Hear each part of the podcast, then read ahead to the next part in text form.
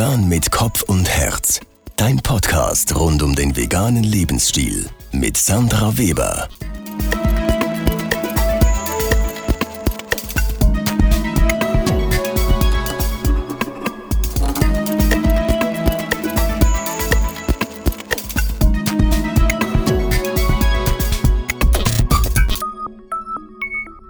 Hallo und herzlich willkommen zu Episode 4. Ich hoffe, dir geht's gut. Mir geht's sehr gut. Ich genieße die warmen, schönen Sommertage und ja, esse ab und zu ein leckeres veganes Eis, pflege weiterhin meinen Zero Waste Lifestyle, so gut es eben geht. Es geht nicht immer ganz so gut. Ähm, ich habe in Episode 2 mit der Brigitte Herde ein bisschen darüber gesprochen, wenn du das nachhören möchtest. Und ansonsten poste ich zu dem Thema immer wieder mal etwas auf meiner Instagram-Seite, also auf meinem Instagram-Account, der heißt Flowers. Oder du findest mich auch direkt mit meinem Namen Sandra Weber. Ja, und ich freue mich, wenn du dort mal reinschaust. Der nächste Flowers Brunch findet am 2. Juli statt. Das wäre auch eine Gelegenheit, wo wir uns sehen könnten. Es hat noch ein paar Plätze frei. Am 2. Juli gibt es auch eine Kombi mit Yoga und Brunch, wenn du das gerne machst. Du kannst dir alle Infos holen auf www.flowers.ch Frühstückscafé. Nun aber zum heutigen Interview. Heute ist der Remo Cevegara mein Gast. Remo ist ein veganer Caterer, der macht ganz tolle, auch große und natürlich sehr leckere vegane Caterings und im Interview erzählt er von seinem eigenen veganen Weg, seiner Liebe zum Fußballclub St. Pauli, das ist ein Hamburger Stadtclub, das werdet ihr noch erfahren. Und der Remo, das muss ich auch noch hinzufügen, der hat auch schon mehrere Male einige seiner Idole porträtiert und damit einen Artikel im Flowers Magazin geschrieben ganz aktuell, das kann ich jetzt schon mal verraten, wird das der Kuddel sein. Kuddel ist ein Bandmitglied der Band Die Toten Hosen und die aktuelle Flowers-Ausgabe, beziehungsweise die ganz niegelnagelneue Flowers-Ausgabe, also vom Flowers-Magazin rede ich jetzt, die ist jetzt gerade im Druck seit gestern und die kommt in ein paar Tagen dann raus. Und das allererste Mal werdet, die, werdet ihr die sehen am Vegan Market in Aarau. Dazu sage ich aber später noch etwas zum Vegan Market. Und es gibt dazu dann noch eine Überraschung, vielleicht etwas Unerwartetes. Aber wie gesagt, dazu mehr nach dem Interview. Jetzt viel Spaß mit dem Interview mit Remo Cevegara. Bis gleich. Hallo Remo, schön, dass du heute mein Gast bist bei Vegan mit Kopf und Herz. Hallo Sandra. Hallo. Hey. Meine erste Frage an dich. Warum tust du, was du tust? Oder was ist dein Warum? ja, was ist mein Warum? Das frage ich mich manchmal auch. ähm, da, das Warum hat viele, viele, viele Gründe. In erster Linie ist es natürlich die Motivation, den Veganismus weiterzubringen, äh, vegane Angebote zu schaffen, Menschen die vegane Ernährung näher zu bringen, auch natürlich damit die positiv verbundenen ähm, Auswirkungen zu unterstützen, also weniger Tierleid, ähm, bessere klimatische Verhältnisse, weniger CO2-Ausstoß und so weiter und so fort. Dann aber natürlich auch, weil ich glaube, in diesem äh, Che Vegara so ein bisschen meine, meinen Sinn gefunden zu haben, glaube ich. Meine berufliche Bestimmung tönt jetzt vielleicht hoch, aber ich fühle mich wohl in der Rolle und ich mache das gerne und ich, ich hatte noch nie das Gefühl, jetzt beruflich gesehen, wäre ich so angekommen wie eben jetzt in dieser Rolle vom Che Vegara. Okay, das hört sich schon mal super an. Du hast ähm, meine nächste Frage damit schon ein bisschen vorweggenommen. Also du hast vor, ich glaube, zwei Jahren circa, oder ist das schon länger her, den Catering-Service Che Vegara Catering Dreieinhalb. gegründet. Dreieinhalb, okay, Dreieinhalb, bin ja. ich, habe ich nicht gut recherchiert. ähm, wie kam es zu dieser speziellen Namensgebung? Also das hört sich ja schwer nach einem bestimmten Vorbild an. Rein zufällig. genau. Rein zufällig. Also ich muss vor, vorne wegschieben, ich habe ähm, die, dieses J Vegara, also das das Catering habe ich vor dreieinhalb Jahren äh, gegründet und vorausgegangen ist eigentlich so eine berufliche Perspektivlosigkeit, muss ich mhm. echt so eingestehen. Ich wollte erst einen, einen veganen Foodtruck ähm, zu, also mich in dem Business irgendwie ähm, positionieren, habe dann aber relativ schnell gesehen, dass ich einfach die finanziellen Möglichkeiten für einen Foodtruck nicht habe und auch nicht besorgen möchte. Ähm, und mir war dann auch klar, weil ich ursprünglich schon ein bisschen Gastronomieerfahrung mitbringe, dass es mit dem Foodtruck alleine nicht getan ist. Man braucht dann halt schon auch, wenn man das ein bisschen professionell aufziehen möchte, eine Küche, wo man alles vorbereiten kann, kochen kann, was man dann in diesem Foodtruck verkaufen will. Und das war dann irgendwie schnell auch wieder erledigt, ähm, dieses Foodtruck-Teil. Ähm, aber die Küche, die blieb irgendwie hängen. Mhm. Also ich hatte dann plötzlich das Gefühl, aber ich kann das gar nicht genau erklären, das Gefühl, ich müsse irgendwie eine professionelle Gastroküche mieten. Und habe dann mehr einfach so per Zufall zwischendurch das Internet ein bisschen durchforstet und habe dann diese Küche gefunden hier in Spreidenbach, wo wir uns jetzt auch gerade befinden. Sehr alt, sehr schlecht ausgerüstet, aber sie war noch frei. Mhm. und das war so ein bisschen meine Chance, weil ähm, ich habe die dann zugesagt, dass ich die miete und hatte eigentlich noch gar keinen Plan, was ich damit mache. Okay. ja. Und dann erst, nachdem ich den Mietvertrag eigentlich unterschrieben habe, habe ich mir dann so ein bisschen überlegt, so, was mache ich jetzt damit? Was mache ich mit der Küche, die ich jetzt ich habe? Jetzt eine Küche, jetzt habe ich einen gewissen Druck, jetzt einfach nur ein Hobby, eine Küche haben und nichts mhm. damit tun, ist ein bisschen doof. Ja. Also muss ich ja jetzt irgendwie was kochen hier. Es war klar, äh, auch schon zu Foodtruck-Zeiten war klar, das müsste, muss vegan sein, zwingend vegan. Mhm. Und die Küche da war auch klar, da, da wird nur vegan gekocht, mhm. keine ähm, Ausnahmen und dann irgendwie Namensgebung, äh, Findung, man macht so ein bisschen Brainstorming und ich hatte irgendwie, was weiß ich was, Popeyes Erben als, als irgendwie als Gedanke, dieser Che Vegara war gefallen, habe dann aber auch mal drüber nachgedacht, nachgedenkt, Schnitt. äh, habe dann auch mal drüber, drüber nachgedacht, soll ich einfach äh, Remos Catering Service, Remos Vegan Catering mhm. Service, aber das war mir irgendwie dann zu, zu, zu langweilig und irgendwie so in der Endauswahl von drei, vier Vorschlägen hat dann einfach Che Vegara sehr deutlich gewonnen. Sehr gut. Ja, wir freuen uns natürlich alle über diesen speziellen Namen. Ähm, du bist ja gelernter Koch, ursprünglich stimmt das. Kannst du uns noch von der Zeit davor, also jetzt noch vor dem Foodtruck erzählen? Hast du da in ganz normalen, in Anführungszeichen, Betrieben gekocht? Ähm, da musstest du ja wahrscheinlich alles kochen und bist, nehme ich mal an, irgendwann im Laufe dieser Geschichte dann vegan geworden oder wie, wie, wie, hat sich das abgespielt, so dein beruflicher Wandel, ja. bevor es zu, dem, zu den Food-Truck-Ideen noch schon okay. kam? Also es ist so, ich habe eine, eine Kochausbildung gemacht und habe dann vielleicht ein Jahr so ein bisschen immer mal wieder gejobbt als Koch nach der Ausbildung. War da aber eigentlich nicht besonders glücklich, wollte eigentlich was anderes machen und habe dann über Umwegen, habe ich dann so ein bisschen mich für Sozialpädagogik interessiert und habe dann das Sozialpädagogikstudium gemacht und habe eigentlich sehr lange in dem Bereich gearbeitet.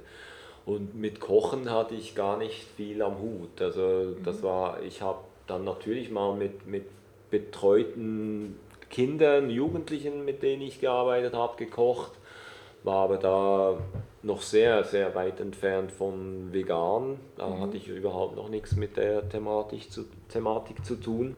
Kochen dann habe ich erst wieder entdeckt, dass ich irgendwann mit so 35 oder so das Gefühl hatte, ich möchte meine beiden Ausbildungen miteinander ver verbinden, also mhm. der Koch und das Sozialpädagogische und habe dann durfte dann in Basel ein Restaurant führen und da habe ich so ein bisschen das Kochen wieder entdeckt.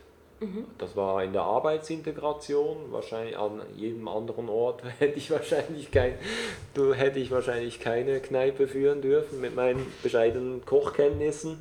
Aber da hat es geklappt, weil die jemanden gesucht haben, der sowohl Gastronomieerfahrung mitbringt und halt auch eine pädagogische Ausbildung. Und ja, da habe ich zweieinhalb Jahre einen Betrieb geleitet und so kam dann das auch wieder mit, mit Kochen und so weiter. Und da war leider auch noch sehr stark fleischlastig, vegetarisch Stiefkind. Und das Umdenken fing dann eigentlich erst an auf dem Weg zu der Arbeit. Ich bin da jeden Morgen mit dem Auto nach Basel gefahren und habe da Schweinetransporter überholt, die äh, zum Schlachthof gekarrt wurden, mhm. offensichtlich. Und irgendwann hat es bei mir einfach Klick gemacht, dass ich so gemerkt habe, okay, ich habe gestern mhm. irgendwie, was weiß ich was, 10 Kilo Schnitzel bestellt, Schweineschnitzel, und heute Morgen fahren die an mir vorbei, so mhm. quasi. Und das war dann so ein bisschen bei mir der Gedanke, dass ich dann zumindest mal angefangen habe, darüber nachzudenken. Ich habe dann dummerweise natürlich, habe ich erstmal kein Kalbfleisch mehr verkauft, weil ich gedacht habe, das sind ja Babys. Total doof. Ähm, dafür schäme ich mich heute eigentlich auch, dass ich ähm, damals einfach diese, diese Sensibilität gar noch nicht hatte für Tiere, für beziehungsweise mir damals halt wirklich wichtiger war, dass, dass dieses Restaurant gut läuft, dass mhm. da die Zahlen stimmen.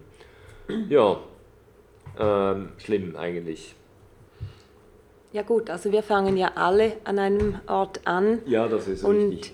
Genau, wie du sagst, du hast das mit den, bei den Kälbchen mal die, die Connection genau. gemacht und den meisten Leuten geht das ja so, dass sie irgendwo an einem Ort sich festhaken und merken, eigentlich ist das nicht mehr stimmig Richtig. für mich. Richtig, ja. Es geht halt nicht immer dann gleich weiter, man lässt es dann manchmal einfach bei der, bei der Stelle, also bei, dem, bei der einen mhm. Sache. Ähm, aber trotzdem einen Einstieg braucht man halt irgendwo und je nachdem hat man einen längeren oder weniger langen Weg, bis man das ganze Bild genau. sieht. Genau.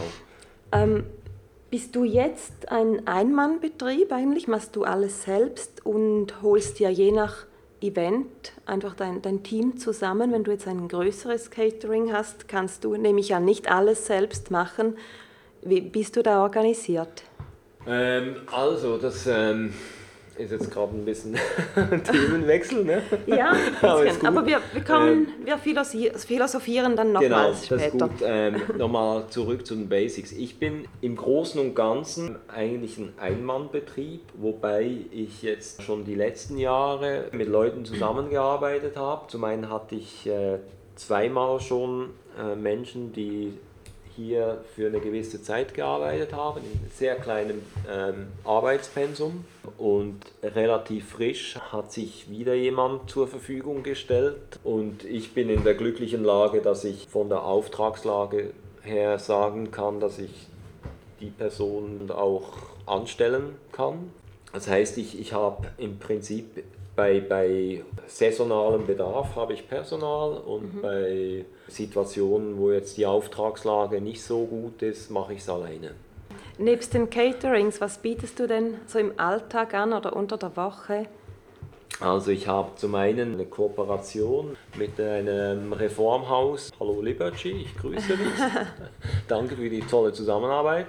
Da liefere ich einmal die Woche Mittagessen hin. Gleichzeitig ähm, habe ich mit verschiedenen veganen Läden eine Kooperation, die verkaufen da vor Ort meine Apero Fingerfood Häppchen. Das ist jetzt relativ frisch und äh, das ist noch nicht so wie halt alles, was, was frisch ist, braucht man mal eine gewisse Zeit, bis mhm. das anläuft. Mhm. Im Moment kann ich da noch nicht sagen, ob das jetzt der Brüller ist oder nicht, aber der Gedanke wäre, dass die Leute im Laden sich gerade eine Apero-Platte bestellen können zum mit nach Hause nehmen.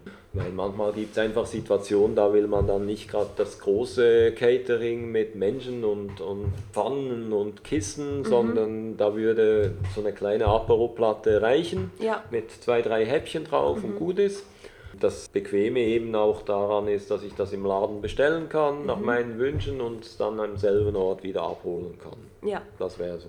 Okay, genau. jetzt wo das, du das sagst, fällt mir gerade ein, dass ich das sogar schon gesehen habe. Bei der Miriam genau. von Halloween im genau. Laden habe ich das, genau. oder den, den Flyer quasi genau. dazu schon gesehen. Diese Angebote für wie viele Personen oder welchen, welches Spektrum kannst du grundsätzlich abdecken? Ob jetzt bei diesen speziellen Catering-Angeboten oder auch wenn du irgendwo vor Ort bist? Ja. Also so, was lohnt sich für dich? Von 10 bis 200 oder was bietest du da genau an? Ich bezeichne mich selber so ein bisschen als Generalist. Ich kann vieles mhm. und für viele Situationen eine, eine Lösung bieten. Das ist nicht immer an Zahlen gebunden. Ich, ich sage natürlich schon, ja, so ab 10 Personen bis 200 Personen ist so das, in Anführungsschlusszeichen, das Normale. Gleichzeitig schließe ich ja dann damit auch andere aus und mhm. das, das möchte ich eigentlich nicht. Ich habe schon Anlässe gehabt von 400 Leuten und da ging es aber einfach darum, Fingerfood, Apero-Häppchen, Getränke, das geht problemlos. Aber ich hätte größte Mühe für 400 Leute ein viergängiges Essen ja, äh, zu produzieren. Und allem. Genau. Mhm. Mhm. Das, das wäre dann einfach eine gewisse, ich sage nicht, dass es unmöglich ist, aber es wäre sicher eine gewisse Herausforderung logistischer Art und ja. auch produktionstechnisch. Meine Küche hier in Spreidenbach ist jetzt nicht besonders groß mhm. und ich habe auch nicht unbeschränkt Lagerfläche, die, also Kühl, Kühlmöglichkeiten, so muss ich das richtig sagen. Und das ist dann einfach, da kommt man irgendwann an Grenzen. Ja. Genau. Hast du auch schon Kochkurse angeboten oder bist du in dem Bereich nicht so aktiv oder ist es nicht so dein Ding? Weil du, du hättest ja sehr vieles von deiner Erfahrung her, das du weitergeben könntest. Ja. Ich habe unregelmäßig Anfragen für Kochkurse mhm. und dann gebe ich die auch. Aber es ist jetzt nicht etwas, was ich forciere. Ja, gut. Also ich meine, man kann ja nicht alles machen. Man entscheidet genau. sich dann irgendwann mal, was man am liebsten macht, am besten kann, ähm, wofür man am besten ausgerüstet genau. ist. Ähm, du hast ja vorhin gemeint, ich hätte einen großen, äh, haben einen große, genau. großen Schlenker gemacht. Den machen wir jetzt nochmals, Super. weil ich wollte dich noch nebst der beruflichen Entwicklung halt auch fragen, wie du eigentlich zum Veganer geworden bist. Du hast ein bisschen schon erzählt von den Tiertransportern, die du gesehen hast, hast dann ja das Kalbfleisch mal weggelassen. Wie war denn weiter persönlicher Weg? Weil offensichtlich ging der ja weiter. Du bist heute ja Veganer. Ja, genau, offensichtlich genau. seit einigen Jahren. Wie ging der weiter nach dem Kalbfleisch? Nach dem Kalbfleisch. Also nach dem Kalbfleisch war es so, dass ich dann, also ich muss vorschicken, ich bin ähm, seit einiger Zeit verheiratet, seit 2009 und meine Frau ist Vegetarierin, seit sie selber 15 ist wir haben uns kennengelernt. Ich habe da schon dann privat nur noch sehr selten Fleisch gegessen. Mhm. Das Fleisch war dann wirklich einfach so das Berufliche und privat war, war eigentlich eher vegetarisch mit Ausnahmen, sage ich mal. Der doofe Begriff Flexitarier. Ne? So, genau, ja, den gab es damals wahrscheinlich, wahrscheinlich, noch nicht. Noch nicht aber ja. ja, heute denke ich mir, ja, entweder ist man Vegetarier oder nicht, aber sowas zwischendurch, für das braucht es keine Benennung, aber ist mir eigentlich egal. ich ich habe damals einfach wirklich nur noch seltener Fleisch gegessen, hatten aber gleichzeitig Hunde, die wir über alles geliebt haben. Und ja, auch hier natürlich das, das Klassische, Hunde lieben, andere Tiere essen, das habe ich leider auch, also auch der Kelch ging nicht an mir vorbei, den habe ich auch mitgemacht. Und wir haben uns dann einfach irgendwie, ich habe dann irgendwann aufgehört, Fleisch zu essen, war aber auch Vegetarier, aber ich kann mir nicht mehr genau an ein bestimmtes Ereignis erinnern. Mhm. Ich, ich hatte einfach irgendwie genug wahrscheinlich von diesen Tiertransporten. Da hat es irgendwie so ein bisschen Klick gemacht. Gleichzeitig waren wir dann, meine Frau und ich reisen sehr gerne und haben dann irgendwie mal von diesem, das tönt jetzt sehr so volksmusikmäßig, wir sind nicht auf Volksmusikfahrten, Busfahrten unterwegs, wirklich nicht, auch nicht Kaffeefahren, aber wir waren tatsächlich auf Gut Eiderbichel. Und das äh, ist tatsächlich so ein, so ein Volksmusikschlager, Event jeweils, Weihnachten auf Gut Eiderbichel. das ist wirklich äh, fast ein bisschen peinlich, weil ich bin eher so der, ja, musikalisch eher an anderen Orten zu Hause als in der Schlagerbranche. Aber wir waren auf diesem Gut Eiderbichel, das ist ein großer, bekannter äh, Lebenshof und haben da auch Kontakt gehabt mit anderen Tieren. Und ich war das, fand das sehr berührend da und auch sehr eine, eine schöne Atmosphäre, so wie was zur Ruhe kommen irgendwie. Man mhm. geht dahin, es war halt wirklich noch Weihnachten, man ist auf dieses Gelände gekommen, es, es war so diese angenehme Stille, dieses, dieses Friedliche. Mhm. Und man hat, ich, ich rede mir ein, ich habe das gespürt da. Diese friedliche Stimmung, dieses, die Tiere, die da teilweise frei rumlatschen mhm. und, und man muss aufpassen, dass man nicht vom Esel überrannt wird und so weiter. Also, ja. Aber es ist so keine Gefahr irgendwie. Und man hat auch den Eindruck, die Tiere sind, wissen, dass sie safe sind. Irgendwie. Genau, dass man spürt für die Tiere das. auch keine Gefahr ist. Genau, genau man spürt ja, das ja. und, und das, das hat mich tief berührt mhm. irgendwie. Mhm. Und da fing es dann irgendwie so an und man, das ist ja auch das Gute, diese Lebenshöfe, die, die sind ja dann auch ehrlich und, und, und zeigen einem auf, hört mal, ist ja schön und gut, aber Milch heißt halt auch totes Kalb genau. irgendwo. Da sind wir wieder beim genau. Kälbchen. Genau. genau. Mhm. Oder Eier essen, schön und gut, aber ja, was äh, selbst die Bio und so weiter. Ja. Und das war bei uns auch so ein bisschen Thema. Also wie wir, dass das vegetarisch war Thema, dann natürlich auch, ähm, dass wir uns bewusster, gesünder ernähren wollten, mhm. dass wir uns nur, vorwiegend nur noch mit, mit Bio Produkten irgendwo uns eingedeckt haben. Und daneben diese Erfahrung, okay, auch bei Bio sind, äh, retten wir auch keine Tiere, also mhm. bio-vegetarisch retten wir keine Tiere. Man rettet natürlich die Tiere, die man nicht direkt isst, aber indirekt, ja. Und dann war da irgendwie so das, okay, wir, wir müssen einen Schritt weiter gehen.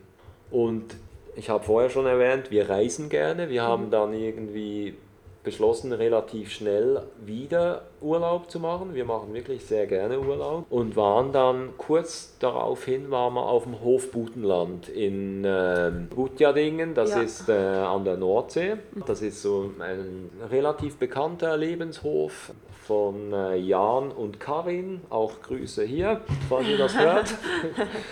Und die haben zwei Ferienwohnungen, die sie vermieten und das war echt, das war bei mir so dass, dass der letzte Groschen, der gefallen ist. Äh, man sieht da, guckt da am Morgen aus dem Fenster und sieht die Kühe und, und irgendwie denkt man sich einfach, wie konnte ich nur je irgendwann mal Milch trinken? Mhm. Wie konnte ich je nur irgendwann mal ein Teil von diesem, Entschuldigung, beschissenen System sein?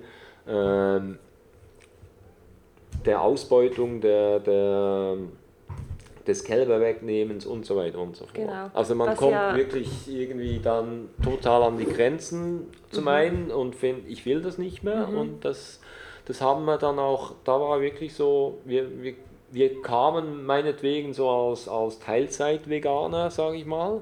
Auf den Hof. Auf den Hof ja. Gutjadingen mhm. und gingen mhm. als, als überzeugte Veganer ja. Wieder. Also ich glaube, klarer kannst du es nee. ja nicht vor Augen haben nee. wie an einem solchen Ort. Das ist ja vor allem ein Kuhaltersheim Richtig, meines ja. Wissens. Also sie haben ein paar andere Tiere genau. noch, aber vor allem Kühe.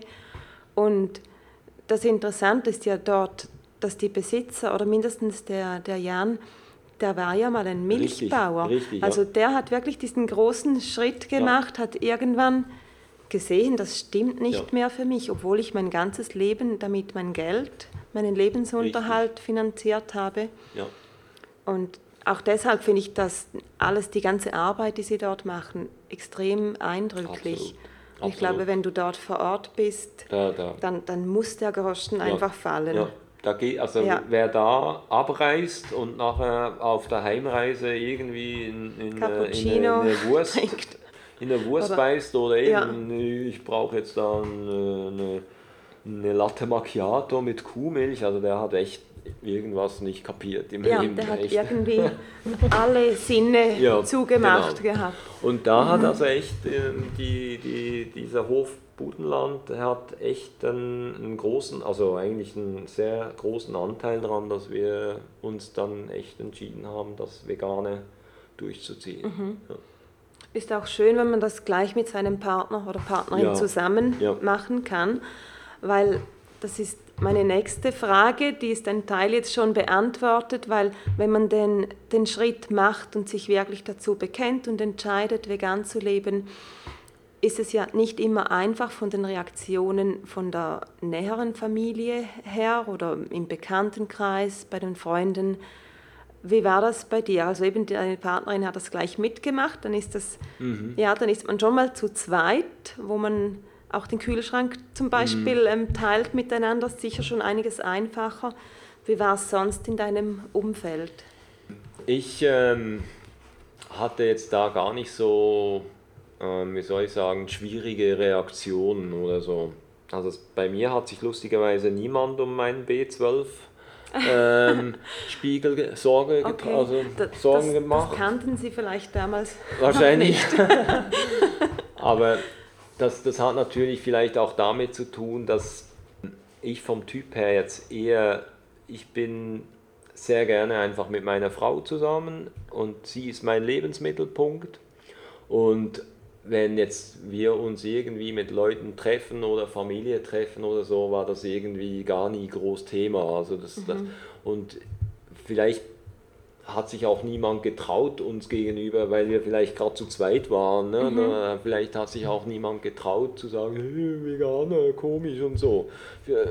Ja, Aber wenn du jetzt sagst, Familientreffen, habt ihr dann euer eigenes Essen mitgebracht? Oder Mm. das sind ja dann auch so ein bisschen die, die organisatorischen Ja. Sachen, wo man sich ein bisschen ja, reindenken, rein organisieren muss. wir sind eben gar nicht so, ganz ehrlich, wir sind gar nicht so Familientreffen ähm, tauglich. Also wir, wir haben uns auch vorher schon ein bisschen von solchen Anlässen irgendwie ferngehalten. Einfach weil wir das Bedürfnis aus verschiedenen Gründen nicht so danach haben. Natürlich trifft man sich zwischendurch, aber das war dann irgendwie, dann hat man halt irgendwie, also den, den, den lausigsten Gemüseteller der Welt gekriegt. Genau. Äh, Der, der, der üble Klassiker. ja, oder? genau. Also, Und, und den wirklich gedacht, meine, zum Glück ist der Anlass bald vorbei. Mhm. Und äh, ja, aber sonst war das irgendwie, wir werden auch, vielleicht hat das was mit uns zu tun, aber wir werden gar nicht so oft eingeladen von Nicht-Veganern. Vielleicht hat das auch ein bisschen damit zu tun, dass die Leute irgendwie vielleicht denken, ja, die laden wir nicht mehr ein, weil wir wissen ja nicht, was die essen können ja, ist und dann so weiter. kompliziert oder Das, was? ja, Ja, mhm. ich, ich weiß es auch, aber es, es ist für uns auch irgendwie nicht, nicht ein Problem. Also Mhm. wie gesagt, ähm, die Leute von der Familie, die, die wir treffen wollen, die treffen wir und, und die haben sich mit diesem Veganen auch ein bisschen auseinandergesetzt und, und jetzt meine Mutter, die, die ähm, das rechne ich ihr echt hoch an, die versucht auch häufig sich vegan zu ernähren. Nicht, nicht konsequent, aber ich finde trotzdem, was sie macht, ist, ist für ihr Alter, finde ich das recht cool. Also sie, sie wird jetzt nicht noch irgendwie an welche Demonstrationen gehen zur Schließung von Schlachthäusern oder so, aber muss sie auch gar nicht, meine, meines Erachtens. Es ist super, dass ich, ich finde manchmal echt jede Mahlzeit zählt und, Ja. und sie, wenn sie irgendwie zwischendurch einfach bewusst vegan ist, finde ich das super. So. Auf jeden Fall. Also auch dort kann man ja sagen, irgendwo beginnt es. Genau. Und ich glaube, je, je älter das man ist, ist es möglicherweise tatsächlich etwas schwieriger, weil man ja über mehrere oder über ganz viele Jahrzehnte dann vielleicht anders gegessen Genau. hat und auch nicht so viele andere Möglichkeiten Genau. hatte. Aber das sieht ja heute zum Glück anders aus. Genau. Also mir wird auch jedes, jedes Mal wird es mir warm ums Herz, wenn ich wirklich alte oder ältere Leute sehe, die auch noch diesen Switch Ja. machen oder sich Absolut. zumindest Mühe geben, dort in diese Richtung zu kommen. Ähm, das finde ich jedes Mal sehr schön. Ja, und, und bei anderen Orten, da, da, da Mama, ich weiß jetzt nicht, ob ich das wirklich sagen soll, weil wenn die das wiederum hören, wissen sie es dann nachher.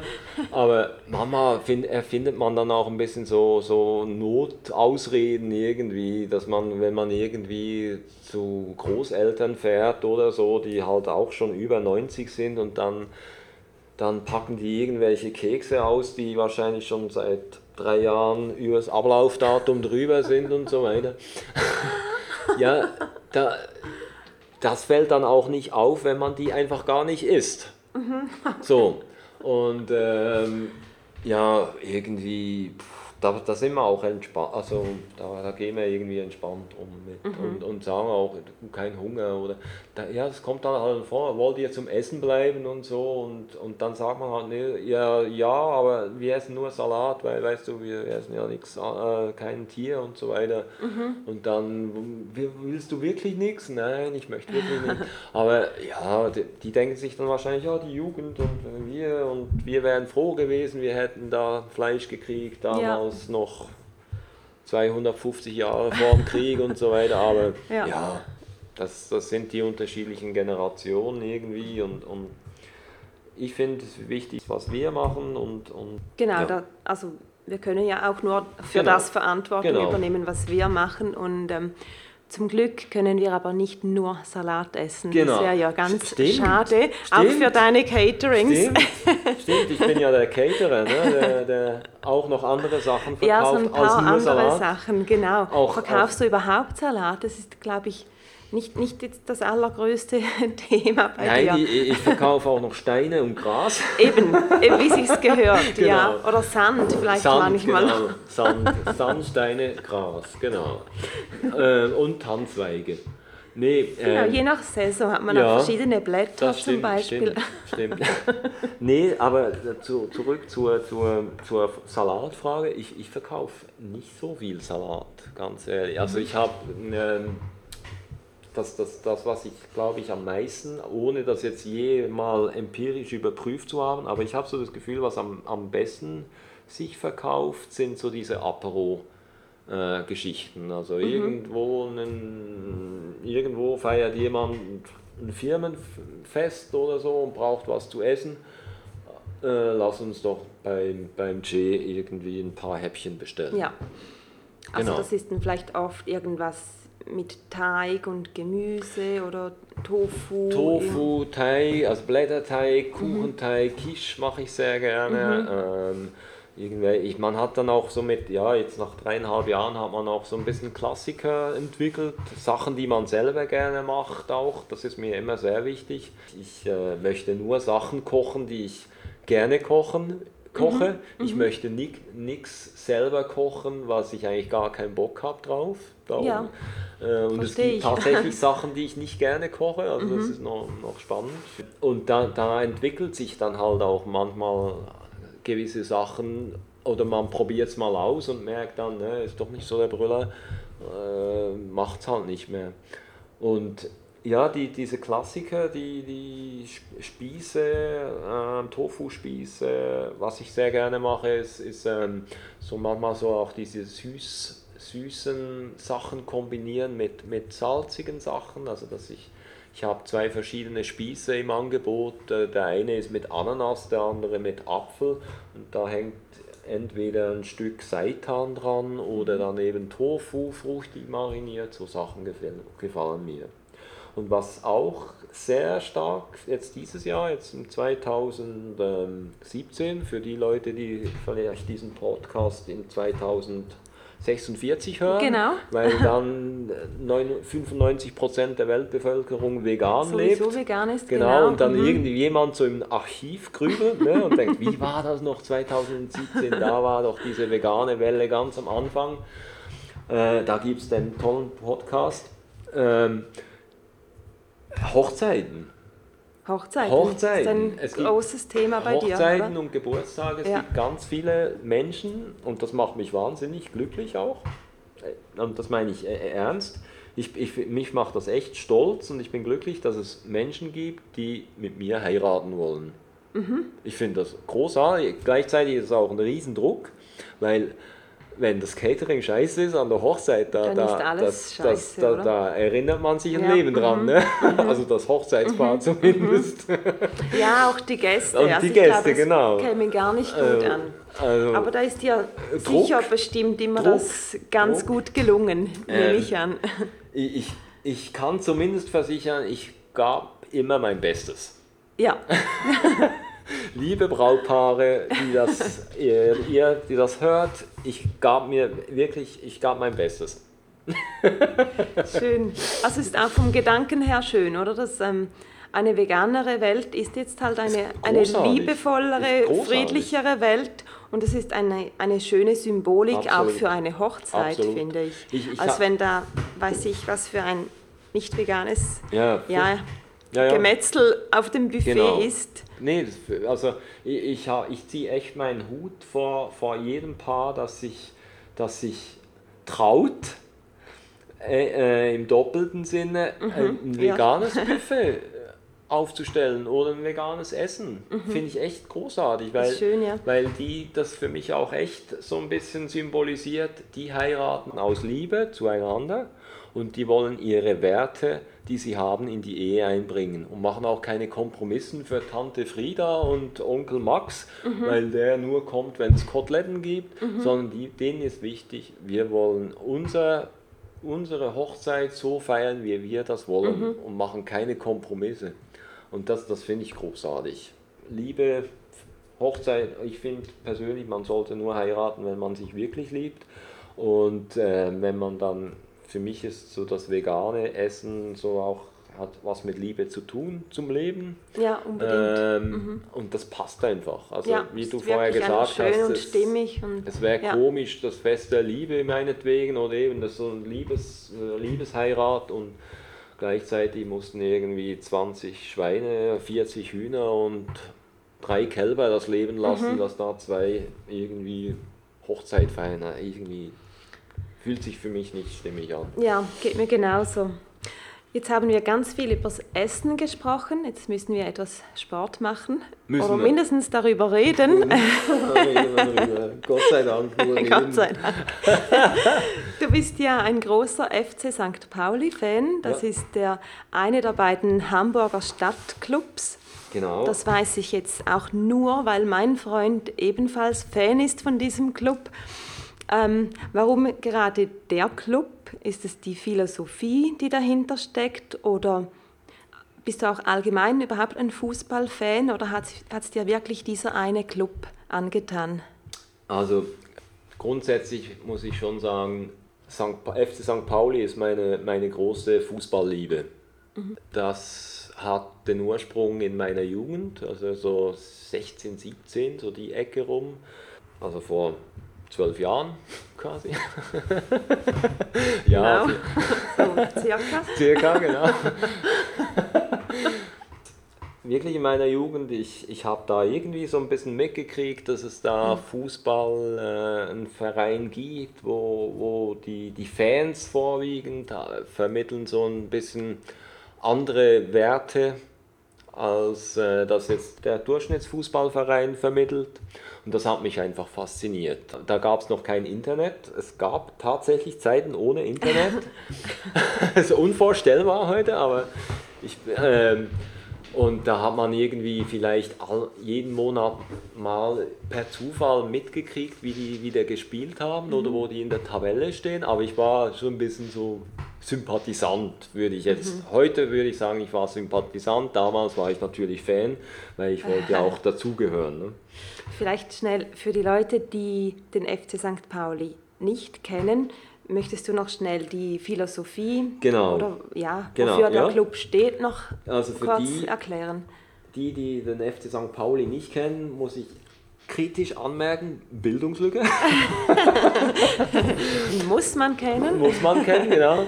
Ähm, nee, äh, der, der FC St. Pauli, wie, wie du schon gesagt hast, Sandra, ist, ist äh, ein Stadtverein aus Hamburg, äh, bekannt für seine Fans in erster Linie, die ähm, antifaschistisch auftreten, die antirassistisch auftreten, die ähm, für eine aktive Fanszene äh, einstehen, die ähm, auch so das äh, bedingungslose Anfeuern der Mannschaft zu eigen machen, die einfach auch die, diese Werte von Miteinander leben. Man ist, ich, ich weiß gar nicht, wie ich das noch besser umschreiben soll, aber der, es, es, es geht natürlich auch um Fußball, aber man sieht auch den Fußballer als Mensch mhm. dahinter. Mhm. Und bei St. Pauli wird, wird kein Spieler ausgepfiffen vom eigenen Publikum, was mhm. man halt eben bei, bei anderen Vereinen, bei schlechter, Anführungsschlusszeichen, schlechter Leistung, halt schon auch ja. mh, mm, passiert. Mhm. Und, und das gibt es meines Wissens, ich habe das noch nie erlebt. Natürlich ärgert man sich auch mal über einen Fehlpass, aber es wäre jetzt nie so, dass es plötzlich irgendwie ein Feindbild gibt bei, mhm. bei, bei der eigenen Mannschaft oder so. Eben, und dieser bedingungslose Support der Mannschaft, dann eben dieses, äh, ja, dieses, dieses äh, antifaschistische Standing der Fans und auch des Vereins, das ist wirklich wichtig. Die St. Pauli hatten eine Vorreiterrolle in dem Ganzen eingenommen damals, dass sie die ersten waren, die wirklich auch gesagt haben, wir dulden keine Nazi-Symbole im Stadion, mhm. wir wollen äh, aktiv gegen Faschismus angehen. Und eigentlich dann erst später auch diese quasi diese Mainstream-Vereine wie Bayern, Dortmund und so weiter, die haben dann irgendwann später nachgezogen. St. Pauli war meines Wissens auch die ersten, die irgend so ein Fanprojekt hatten, mhm. die aktiv auch versucht haben, auf die Fans einzuwirken und so weiter. Ähm, ja, also an, an ganz vielen Orten wirklich Vorreiter. Und das bis heute, also der, der, der Verein hat ein Projekt, Kiezhelden nennt sich das, wo sie wiederum verschiedene soziale Projekte unterstützen, wo sie versuchen, so in der Haltung St. Pauli, wir sind im Stadtteil drin und wir sorgen uns auch um, um unser Viertel und mhm. wir, wir versuchen, die verschiedenen Bedürfnisse abzuholen. Dann ist natürlich ein, auch ein großes Ding, ist äh, Viva Con Aqua. Mhm. Ähm, das ist eine Trinkwasserinitiative, die auch die, die, den Ursprung auf St. Pauli hatte. Damals Benjamin Adrian, ehemaliger, Fu also damals sogar noch aktiver Fußballspieler beim FC St. Pauli, hat diese, diese äh, Initiative gegründet nach einem Trainingslager auf Kuba. Und heute generieren die Millionen Euros für Trinkwasserbrunnenbau, sind in Deutschland aktiv, in, Schwe in der Schweiz aktiv, in Österreich, in, auch in, äh, in anderen äh, Ländern.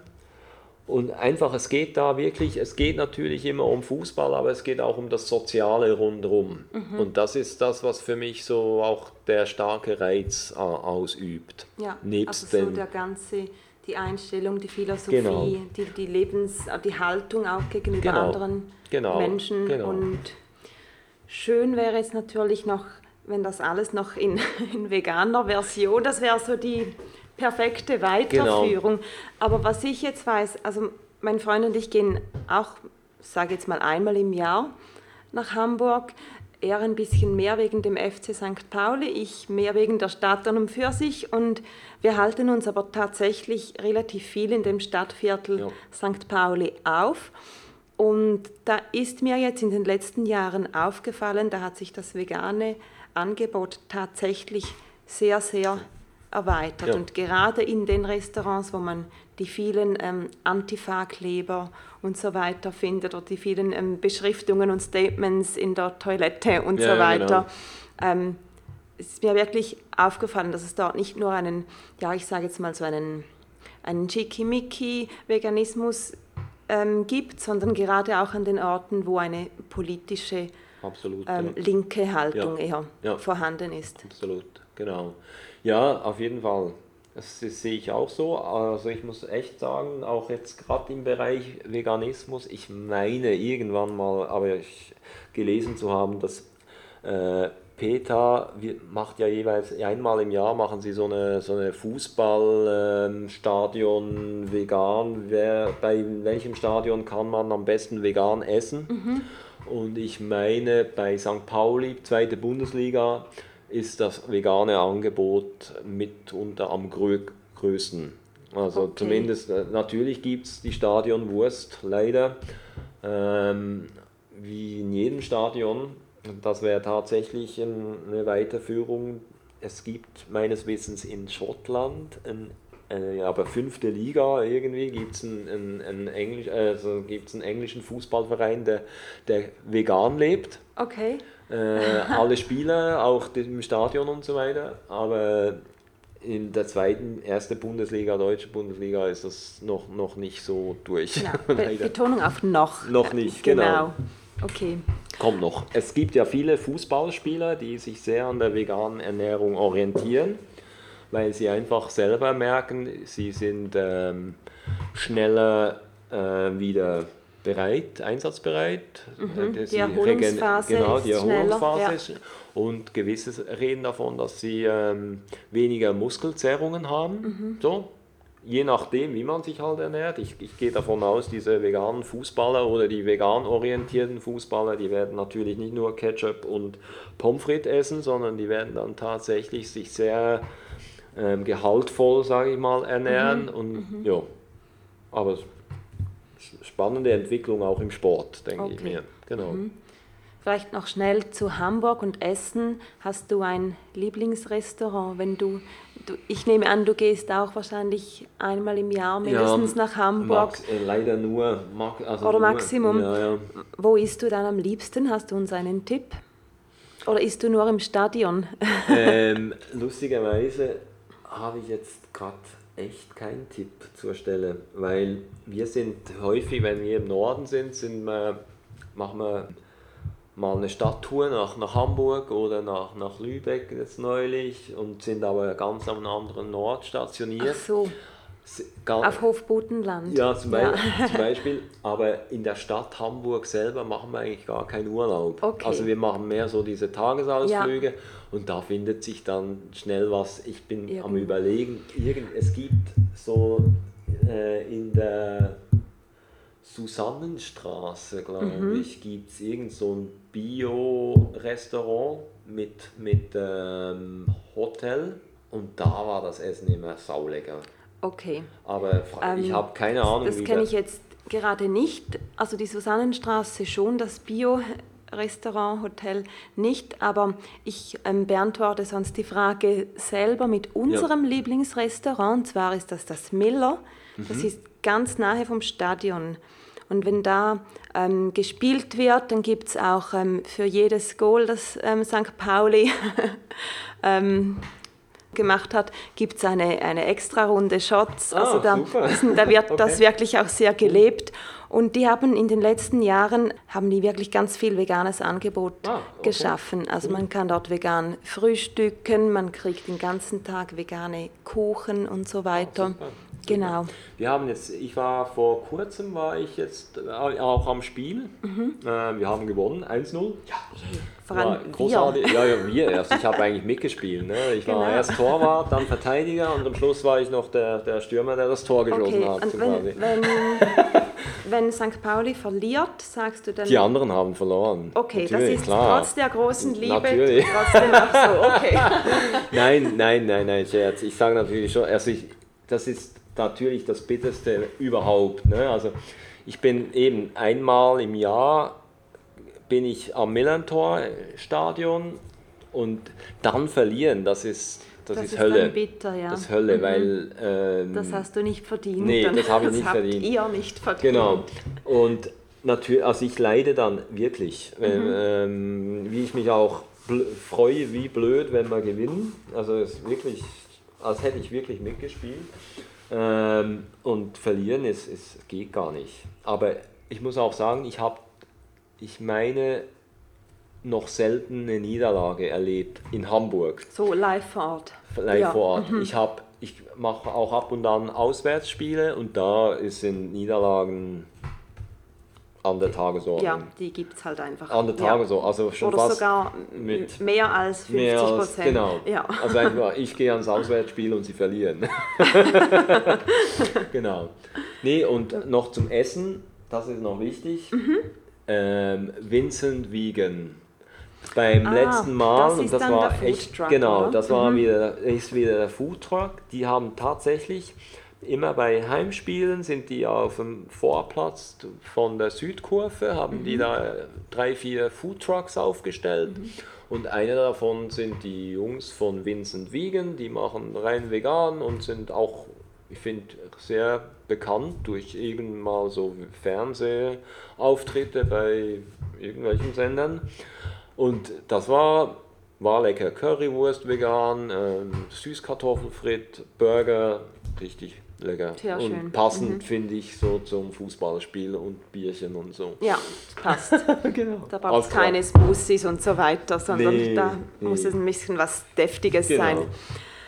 Habe ich jetzt irgendwe- irgendetwas nicht gefragt, was du gerne noch loswerden möchtest, was du als Tipp den Leuten mitgeben möchtest oder vielleicht auch irgendetwas, was du dir wünschst für dich, für dein, für dein Business, für, für die vegane Welt? Gibt es da noch etwas, was du noch loswerden möchtest? Ja, was, was, was, was möchte ich loswerden? Ich finde es natürlich großartig, ähm, wie sich ähm, an vielen Orten das, das Vegane so ein bisschen entwickelt und, und brodelt auch und sich auch viele Leute in dem Bereich sich versuchen, eine Existenz aufzubauen, in, in, ob das jetzt mit Laden ist oder also so ein Verkaufsladen oder Restaurant oder Magazin oder was auch immer. Und ich habe echt einen Wunsch, unterstützt die Kleinen. Ich finde es natürlich auch toll, dass Migro und Coop ein breites Sortiment hat an, oder immer ein größeres Sortiment an, an veganen Produkten hat. Aber vergesst bitte nicht, die Pionierarbeit machen die Kleinen und äh, unterstützt die doch auch ein bisschen. So, das, das würde ich mir wünschen. Okay, das Genau. ist ein, ein sehr schönes Ja. Schlussplädoyer. von dir. ja, da kann ich mich absolut anschließen, natürlich. Die allerletzte Frage. Jetzt haben dich die Leute ein bisschen so kennengelernt und jetzt ganz wichtig, wo findet man dich im Netz? Ja, man, man, also ich, ich sage immer so, ich bin auf, auf verschiedenen Kanälen präsent. Ich, ich, ähm, Facebook, ähm, Instagram, Twitter. Ähm, findet man mich? Ähm, Also überall unter nein, nein, J-Vegara eben oder? nicht überall. Das ist ein bisschen das Komplizierte bei mir. Okay, Nee, aber gleichzeitig, ich finde immer so, ja, wenn man mich unbedingt finden will, findet man mich. Aber ich, ich, ich bin auch ehrlicherweise, dass, dass diese sozialen Medien, ich, ich mag das. Zum einen bin aber auch gleichzeitig ein bisschen kritisch eingestellt da, dafür. Ähm, aber ist so der, der, der wichtigste Kanal ist tatsächlich äh, Facebook. Und da bin ich unter jvegara13 zu finden, glaube ich. Besser wäre ähm, Homepage j-vegara.ch. Und Sehr da sind schön. sämtliche ähm, andere Profile ver, ver, verlinkt. Okay. Das wäre das Also Einfachste. der Einfachheit halber ähm, schreibe ich das sowieso alles noch in die Shownotes rein. Da müsst ihr euch jetzt nichts aufschreiben, nichts merken, sondern könnt nur noch klicken und kommt an den richtigen Ah, Ort. großartig. großartig. Genau. Ja, Remo, dann danke ich dir viel, vielmals, dass du heute mein Gast warst Ja, ich danke und dir. wünsche dir alles Gute für deine jetzigen und zukünftigen Projekte. Vielen Dank. Danke, Danke dir, dass dir. du dir Zeit genommen hast für mich und äh, ich mich da präsentieren durfte. Ja, sehr gerne. Dankeschön. Tschüss, Danke, danke. euch auch, die zugehört haben ne? oder zuhören werden. Diese Episode entstand mit Unterstützung von Akari Taste. Akari Taste ist der Hersteller der superfeinen Kabuki-Salat-Dressings. Diese gibt es in den Sorten Sesam, Black Sesam, das ist die würzigere Variante. Wenn du es gerne scharf magst, kannst du dir das Wasabi-Dressing reinziehen. Es gibt klassisches Dressing mit Zwiebeln oder die feurige Chili-Dressing-Variante. Alle Sorten, die ich bis jetzt probiert habe, waren wirklich sehr, sehr lecker und auch ganz toll finde ich persönlich die hausgemachte italienische sowie die französische Salatsauce aus dem Hause Akari Taste. Die Dressings sind übrigens alle vegan gekennzeichnet, so dass man nicht mal die Zutatenliste zu lesen braucht. Und jetzt noch das Krönchen obendrauf. Wenn du jetzt bis Ende Juli 2017 eine Bestellung machst unter www.akaritaste.ch, erhältst du 10% Ermäßigung, indem du den Code FLOWERS eingibst. Also nutze die Chance und probiere die köstlichen Kabuki-Dressings. Das macht nämlich nicht nur dich happy, sondern deinen Salat gleich mit dazu. Schau also rein unter www.akaritaste.ch und erhalte 10% Ermäßigung mit dem Code FLOWERS. So, das war das Interview mit dem Remo. Ich hoffe, es hat dir gefallen und dass du immer noch dabei bist. Es war ein ziemlich langes Interview. Ich habe es zwar ein bisschen gekürzt, das war ursprünglich über eine Stunde lang. Wie gesagt, ich packe dir alle Links zum, zu den Angeboten von Remo in die Show Notes, damit du dir das alles selbst noch ansehen kannst. Und jetzt, wie am Anfang versprochen, noch ein paar Worte zum Vegan Market, also der Vegan Market heißt er ganz genau, findet dieses Mal in Aarau statt, hat letztes Jahr im Dezember in Zürich das allererste Mal stattgefunden. Der Vegan Market ist ein wandelnder veganer Markt und wir dürfen da natürlich gespannt sein, wo er das nächste Mal sein wird. Jetzt aber die Summer Edition, die ist in Aarau und wie gesagt wird es da eine einen Special Podcast, eine Special Podcast Episode geben. Ich werde da direkt am Markt Leute, also Besucher und Besucherinnen fragen, die bei mir am Stand vorbeikommen. Ich werde sicher mit verschiedenen wichtigen oder interessanten Persönlichkeiten sprechen, kurze Statements zum Markt abholen und einfach so ein bisschen vermitteln, was das, das, das Feeling ist vom ganzen Markt, wie es den Leuten gefällt, was auch die Ziele sind der, der Organisatoren des Marktes und natürlich werde ich selber euch meine eigenen Eindrücke schildern. Ich freue mich auch schon, dass meine Standnachbarin, meine Freundin Miriam De Boni ist von Hello Vegan, die ja am Markt ihr ganz, ganz neues Baby präsentiert. Da ist irgendwas ganz, ganz Spannendes im Köcher, das sie und Che Vegara, der Remo, den ich ja jetzt heute zum Interview hatte, dass die beiden da zusammen präsentieren. Ich weiß es selbst auch noch nicht, was es ist, zumindest zum jetzigen Zeitpunkt, wo ich das aufnehme, nicht. Und ja, ich bin natürlich super gespannt. Wenn ihr aber euch irgendwie organisieren könnt, um selber an den Markt zu kommen, der ist nächste Woche am Freitag und Samstag, das ist der 23. und 24. Juni in Aarau, mitten in der Altstadt. Die Zeiten habe ich jetzt nicht ganz auswendig im Kopf, aber Größenordnung ist das so 10 Uhr morgens bis 18, 19 Uhr abends. Schaut es euch am besten einfach selber an. Den Link packe ich euch ebenfalls in die Show Notes und ich würde mich natürlich freuen, wenn wir uns auch dort schon sehen könnten. Bis dahin wünsche ich euch eine mega super tolle Sommersonnenzeit und bis bald. Ich freue mich auf euch. Macht's gut. Tschüss.